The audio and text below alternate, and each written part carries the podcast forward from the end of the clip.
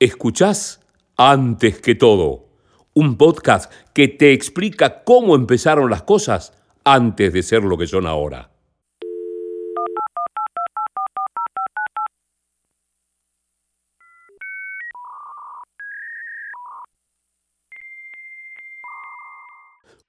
José Di Bartolo te invita a un viaje al pasado cercano, de la mano de los protagonistas que cambiaron la forma de entender las cosas. Hoy en Antes que todo hablamos con Nicolás Piccoli, que se desempeña en la actualidad como director de comunicaciones en Patagonian Tech. Pero antes paso por Clarín Global, Clarín.com, Agencia Telam y el Diario de Río Negro. Su blog, Cicrono, fue referente sobre temas relacionados a periodismo, medios y tecnología. Una charla donde se destaca la importancia de la comunidad que se generó en los ámbitos de los blogs y que se puede traer al presente con el mismo entusiasmo inicial. Mira, eh, me acuerdo de esa época, primero que yo estaba eh, recién egresado de la facultad de La Plata y también recién llegado a Buenos Aires, ese era mi contexto en ese momento. Tenía una computadora, conexión a internet y dije, acá tiene que pasar algo.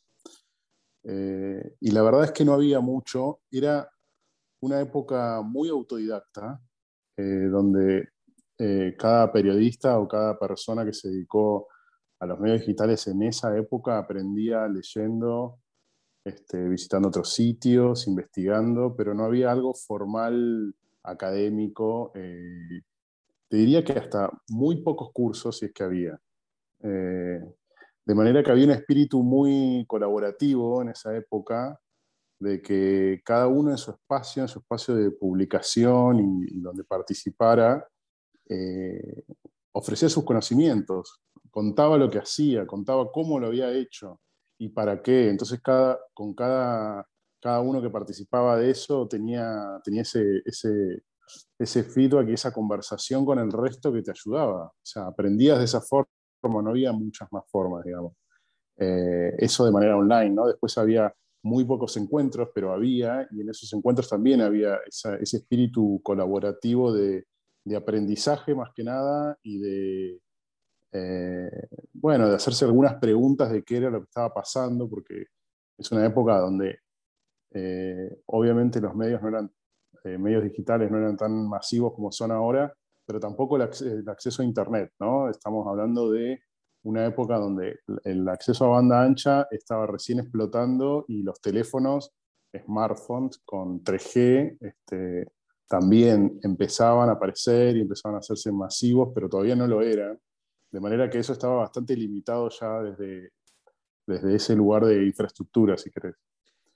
¿Qué, ¿Qué, te pasó a vos o cómo decidiste hacer tu propio blog, tu, tu propio lugar? Eh, ¿Porque viste otras experiencias o porque tenías ganas de contar algo diferente?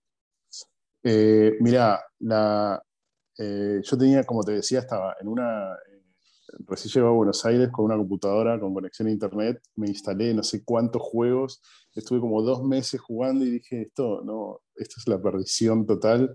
Desinstalé todos los juegos y dije, acá tiene que pasar algo y ahí empecé a, un poco investigar, un poco a ver qué estaba pasando eh, en los medios, sobre todo, bueno, medios digitales de afuera, de acá, y, vi que había blogs, blogs este, específicos temáticos. En ese momento había redes de blogs, ¿no? que se llamaban así, que eran distintos verticales o sitios especializados en temas diversos. Había, este, en español había mucho de tecnología, pero la verdad es que las temáticas, este, eh, no sé si infinitas, pero muchísimas, de a miles. Eh, y la verdad es que eh, pensé en, armar mi propio blog con WordPress, lo hice este, un poco experimentando y probando a ver qué, se podía hacer. Había que leer mucha documentación y ver cómo, cómo hacían este, el resto para, montar su propio sitio en su propio dominio con sus propios eh,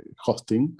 Eh, así que eso para mí era súper divertido de hacer, así que fue lo que hice y, un poco usaba el blog para contar esta experiencia y también para contar lo que veía que estaba pasando en los medios este, digitales, que, había mucho de, evangelizar este, a, la gente, a, informarse por medios digitales, a, colegas, a que se metan, porque estaba buenísimo. era una sensación de apertura, diría, eh, excelente, y todo lo que, lo que uno miraba desde ahí hacia lo que era este, el futuro, ¿no? Nosotros pensábamos, bueno, esto, esto es el futuro, esto después por acá, y la verdad es que la sensación era de mucha libertad, mucha más, mucho más democratizado el acceso a la publicación, cosa que hasta ese momento era, eh, nada, si no estabas como en un gran medio o en un medio, digamos, de comunicación con cierta estructura, no, era, era difícil. Eh, acá estaba como más a mano. Eh, lo digo ahora en un contexto donde hay miles de lugares donde uno puede publicar contenido y hay este, hasta te diría sobreabundancia ¿no? de, de, contenido publicado. Pero en ese momento era, se sentía así, como diciendo, bueno, al fin tenemos este, en nuestras manos la posibilidad de publicar y de generar nuestro propio contenido y decir lo que nos parece. Este, eh, así que bueno. No, recién decías tema que lo, lo armaste en WordPress, por ahí, por los que nos están escuchando, bueno, todos dirán, bueno, sí, son dos clics hoy Hoy son dos clics. ¿Y antes? Eh, antes era, eh, primero, eh, tener un, contratar el, servidor, fijarse qué servidor medianamente estable había. creo que a nivel, en, digamos, en Argentina, no sé cuántas este, empresas de hosting había, pero no había muchas. y después yo vengo del palo de periodismo y la comunicación, no, no, soy técnico, así que era mucha, mucha lectura de ver eh, cómo, eh, cómo armar una, eh, una base de datos en el servidor para poder hostear el WordPress. Y WordPress siempre tuvo esta cosa de son cinco pasos, en cinco pasos instalas tu, tu sitio, ese era como su lema, eh, y la verdad es que sí, eran cinco pasos, pero era muy complicado, y no siempre, no siempre salían bien esos cinco pasos, pero al haber este espíritu eh, de, colaboración, me parece que eso era mucho más fácil, ¿no? Incluso, eh, te diría, desde modelos de negocio, de forma de monetizar, que, era, que eran muy, muy pequeñas, ¿no? O sea, no, eh, eran este, ingresos muy, muy bajos, pero eso se compartía, digamos, se hablaba de eso. Este, incluso, bueno, eh, era armarte tu sitio en tu hosting, eh, buscarte un diseño, pero eso ya era como una situación, digamos, avanzada en, en, crear tu propio blog, pero después había plataformas, ¿no? Estaba Blogger, había, había un par más de de, plataformas de blogs que Mobile Type era una, eh, que eran muy buenas también y, funcionaban. Yo porque este, nada, quería tener mi propio dominio y era una cosa este, casi lúdica para mí eh, a, montar el blog, que en ese momento no lo veía en absoluto como una posible salida laboral, ni que me iba a dedicar a eso, lo veía algo esto de aprendizaje, de, ver qué estaba pasando, pero no, no, tenía una, una, visión profesional del, del tema porque eh, recién después, cuando empezaron a cuando los medios, sobre todo medios grandes, empezaron a armar eh, sus blogs, sus comunidades dentro de, de, esos medios, decías, bueno, tal vez pueda pasar algo, pero eh, yo estaba trabajando en ese momento de otra cosa, comunicación institucional, de un, organismo, no tenía nada que ver con, con, los blogs, esto era mi hobby, digamos. Empezó así, yo llegaba a trabajar y me ponía a hacer esto, pero como un hobby, como quien este, va al taller y arma algo eh, de madera o no sé. Este, yo eh, me puse a armar este blog y la verdad es que ese, eso terminó siendo mi, mi, desarrollo profesional después, a posterior. ¿Y, cómo, cómo, se sucedió eso? Este, pues, si para la gente que nos está escuchando, estamos hablando de una etapa, no sé, antes del año 2007, 2006. Sí, 2006. Yo empecé, yo empecé en 2006 a, a, armar el blog y a, y a hacer las, como los primeros pasos. Eh, el blog en sí y a publicar este, periódicamente lo empecé a hacer en 2007, en abril de 2007. Eh, recién, recién este, lanzado Twitter, digamos, como para poner un contexto. Este, sí, eh, con la aparición de los primeros eh, celulares de, de, de, los de Apple y las primeras BlackBerry, las, primeros, las primeras cosas diferentes que había en la tecnología. Sí, tal cual. Eh, eh, no era masivo para nada, era muy de nicho, eh, al punto que recuerdo que esos primeros este, años de Twitter, estoy hablando 2006, 2007, 2008, eran muy pocos los usuarios en español en Twitter que vos podías seguir eh, al punto de que había encuentros en, Buenos Aires de, usuarios, porque la verdad es que eh, casi todos relacionados o a, medios o a publicidad o agencias, este, pero éramos muy pocos.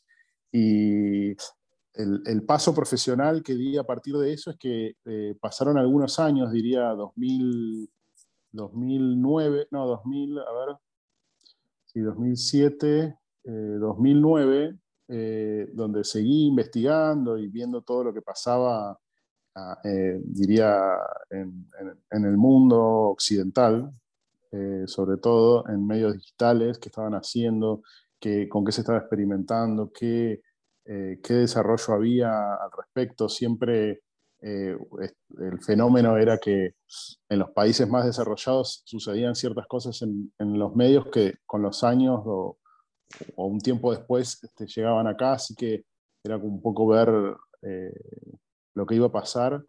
Y la verdad es que, bueno, me recomendaron, en ese momento estaba Clarín Global, que era la empresa de Clarín donde estaban todos los medios digitales del grupo. Eh, y, bueno, me, recomendaron, me hicieron una entrevista. Me acuerdo que en la entrevista este, yo les dije, pero mirá que yo estoy trabajando de otra cosa, esto para mí es un hobby, pero no, no, no, nos interesa ese hobby. Tu currículum no, o sea, no califica. sí, tu currículum no me, o sea, está bien, estudiaste, fuiste a la universidad, todo, pero lo que me interesa es lo que yo veo este, en el blog y quiero que traigas esto acá. Eh, así que bueno, así fue. Y eh, era como muy desordenado en esa época porque no había roles específicos de de, digital como sí lo hay ahora.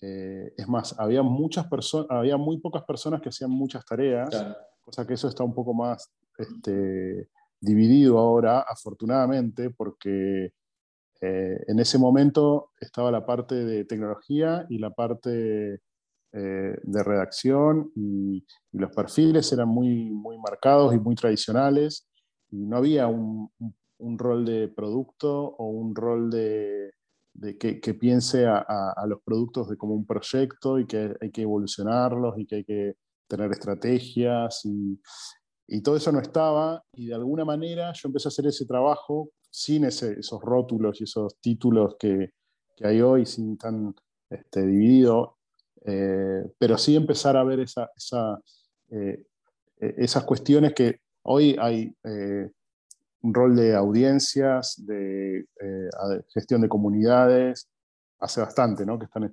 estos puestos, pero en ese momento se hacía un poco que el editor que estaba a cargo hacía todas esas tareas. Eh, entonces, bueno, e, empezás a tomar también otra dimensión de qué es lo que, lo, que pasaba, eh, del impacto que generaba lo que vos hacías y los cambios era muy, muy palpable, sobre todo con sitios que tenían eh, mucha audiencia para ese momento. Eh, entonces, bueno, eh, era, era, para mí siempre fue muy divertido experimentar y probar cosas ahí porque, nada, estaba, estaba buenísimo y estaba todo por hacer. De alguna forma la sensación era esa, ¿no? Nico, bueno, los blogs tuvieron como su auge este, y después los medios de comunicación se los chuparon de cierta manera o como vos decías, este, crearon sus propias plataformas o sus propios bloggers que escribían ahí. ¿Qué, qué fue lo que pasó en los años siguientes eh, con la plataforma y también con los usuarios? ¿no? Porque no solamente tenemos que hablar de los blogs, sino que los tenemos que emparentar casi también con el auge de las redes sociales. ¿Cómo, qué fue eso desde tu perspectiva? Ah, eh, bueno, eh, a mi modo de ver un poco que las redes sociales se, comió esa conversación.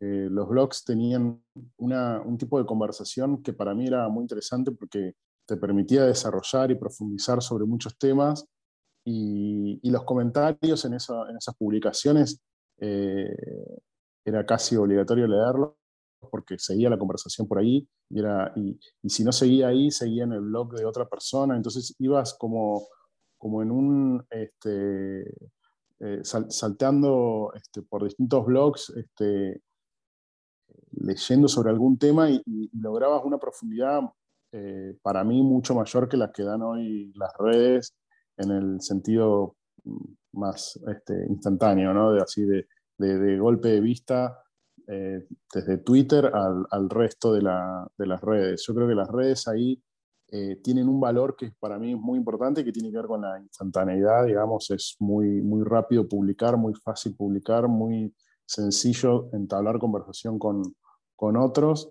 Y el blog me parece que requiere de otra dedicación. Entonces ahí me parece que hubo eh, un, eh, como que la conversación se fue hacia otro lado. De todas formas, creo que la, lo, que tenían los blogs, y, y, creo que esto es un fenómeno que excede incluso hasta Internet, es eh, que también está presente en las redes, que son los líderes de opinión, ¿no? las opiniones de, de, gente que sabe o de gente que, que son especialistas en algo, que tienen algo para decir. Eh, no siempre son los que tienen más seguidores, mucho menos, pero eh, e-, esos líderes de opinión fueron trasladando en, distintos, distintas plataformas. Hay hoy, este, no sé, YouTube tiene eh, youtubers que no son necesariamente de humor o que esos son los más vistos, digamos, ¿no? Hay de todo. Y me parece que cada, cada uno encontró, o sea, hoy hay mucha más diversidad de, formatos, que a mí me parece que está buenísimo, porque eh, los newsletters, por ejemplo, tienen desde hace algunos años cierto auge, que tal vez es lo más cercano al blog, pero en el sentido de que es, que es un formato escrito, digamos, ¿no? Eh, pero a mí me encantan los newsletters, me parece, es uno de, de, los formatos, porque me gusta la parte escrita, ¿no? Pero eh, más, que, más que de video, pero el, a nivel este, cercanía con, con, sus propias comunidades, el newsletter ha logrado algo muy interesante, pero me parece que es esto, ¿no? Antes mm, el video no estaba, no era primero porque YouTube estaba recién naciendo, pero además por el tipo de conectividad que teníamos, una serie de cuestiones más de infraestructura, eh, el video no era una, una opción muy, este, muy potable o muy, muy fácil de hacer. Entonces, hoy ya, digamos, eso no es un impedimento y tenés video, tenés audio, tenés como muchos formatos a los cuales este, poder ir a, con tu comunidad o hacer, este, a crear el contenido que te parezca. Y la verdad es que no, este, es, eso me parece que no sé si conspiró contra los blogs, pero sí amplió mucho más la, capacidad de, producción y, bueno, me parece que todavía la búsqueda está ahí porque, digamos, hoy los podcasts están viviendo un, un auge y sin embargo no, no es algo ultramasivo, pero sí hay como eh, mucha más este, producción y mucho más oyentes, ¿no? O sea, las plataformas tipo Spotify y demás le han han acercado esa, o han acortado esa, esa brecha. Eh, de todas formas, el, el, hay blogs, todavía yo sigo leyendo blogs, tengo mi feed, este, de, Fitly, que es mi, lector de blogs y leo. ¿eh? Sigue vivo, Fitly. Sigue vivo y es, es, donde voy, leo, leo algunos. Me parece que más allá del formato, es un lugar donde poder publicar artículos y hay mucha gente que lo sigue haciendo con profundidad, con enlace. Por ahí no como con la regularidad que había antes, porque muchos de, de, esos blogs que en su momento le llamaban blogs profesionales o blogs comerciales, no sé, que eran de tecnología o distintas temáticas, ya son sitios de noticias, digamos, ¿no? Se han transformado en, o sea, dejaron de ser eh, esos blogs. Eh, tan, tan personales como eran antes para hacer algo más, eh, más parecido a un medio de comunicación. Eh, Nico, no sé si eh, responde esto. Sí, sí. lo último que te quiero preguntar, para, con esto suelo cerrar siempre estas entrevistas, es, hablabas de tu época inicial y, bueno, qué, qué es lo que querías hacer. Y hace un rato hablaste de la diversidad de plataformas. Este, para aquellos estudiantes, alumnos que por ahí lo están escuchando, eh, por, por un lado, ¿es mejor o peor esta época que la anterior? Porque, bueno, hay como mucho, este, pero es como más sencillo. Y por otro lado, ¿qué se le puede decir a aquellos que, que no saben por dónde arrancar o no saben por dónde salir este, ante esta situación de que haya tanto y, sea todo tan diferente en los formatos para publicar? Mira, eh, comparando con épocas, obviamente elijo la actual, siempre me parece que hay muchas más oportunidades y cosas hoy eh, y herramientas y, lugares donde capacitarse y colegas y personas que han experimentado distintas cosas y que te pueden ayudar. Elijo siempre eh, lo que, cómo está hoy. Eh, no te digo mañana porque no lo sé, pero antes era mucho más restringido todo y la verdad es que era más, era más difícil. ¿no? Em, como decía antes, me parece que hoy hay muchas opciones de, de plataformas que tienen todas lógicas distintas que eh, a mí lo que me parece muy interesante de eso es que cada uno, eh, si en la facultad, yo por lo menos en, la, de La Plata que cursé, tenía eh, radiográfica o televisión para elegir, ¿no? Una cosa que hoy me resulta como hasta anacrónica, como, mínimo, como mínimo. pero hoy me parece que la clave está en qué contenido querés hacer, sobre qué temas querés trabajar y qué, qué es lo que te interesa decir. Y después el lenguaje es el que más te cuadre. ¿no? Podés contar algo en 15 segundos en un video y puede ser tan poderoso como, como un gran y eh, largo artículo escrito. Entonces, me parece que eh, la elección de la, del, del, formato es el que mejor esté, eh, acorde con, con, uno mismo. Digamos con, con, con, lo que te quede más fácil. Eh, yo, por ejemplo, no hice nunca podcast y creo que nunca voy a ser youtuber, creo que estoy lejos de eso. Eh, eh, no, pongo, no digo jamás porque no lo sé, porque son formatos, claro, no se sabe, porque son formatos que a mí no me quedan cómodos, me queda mucho mejor escribir, fue lo que más me gustó. Me parece que va por ahí de qué es lo, qué es lo que te resulta más fácil para desarrollarte. Y que, porque después las plataformas, me parece que, que, hay muchas, hay muchas donde, donde publicar esos contenidos. Y además hay algo para mí que es clave, que estamos hablando de que no es que pasaron 30 años de lo que estamos diciendo, ¿no? No, no, no es que pasó una vida y, y estamos hablando como, como el nacimiento de, de la televisión a color. Eh, estamos hablando de algo que pasó este, no hace tantos años eh, y cambiaron muchísimo todas las plataformas, incluso las existentes, desde Twitter a, YouTube, a cualquiera, y creo que van a seguir cambiando y van a aparecer nuevas, y eso es, esos cambios son constantes, me parece. Eh, por eso me parece que no hay que, mm, no hay que atarse a ninguna plataforma ni quedarse encerrado en, una plataforma.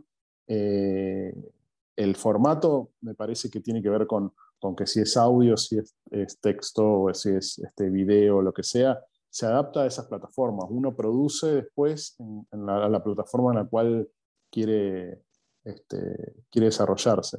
Pero de, todas formas, para mí la clave siempre, desde es, o sea, si hay un hilo conductor, me parece, en cada una de las instancias en las que fuimos pasando, es la generación de comunidad. Hay ejemplos muy, muy válidos, muy interesantes. Se me viene el de Hernán Casiari, como, eh, porque parece que es como la, fija, pero si ven, él hace mil cosas siempre relacionadas a, lo que escribe y a la literatura y, a ese tipo de producciones, pero ves los tipos de formato que tiene y son muchos, son variados. Y, y la clave es que ha generado comunidad. Este, y eso me parece que desde en los inicios de los blogs que estamos hablando hasta hoy, formar comunidad es clave para, para, para hacer lo que quieras hacer, ¿no? para desarrollarte como quieras desarrollar. Escuchaste antes que todo un podcast pensado, producido y realizado por José Di Bartolo. Todos los episodios están disponibles en Spotify. Seguí a arroba José Di Bartolo en las redes para más contenidos relacionados.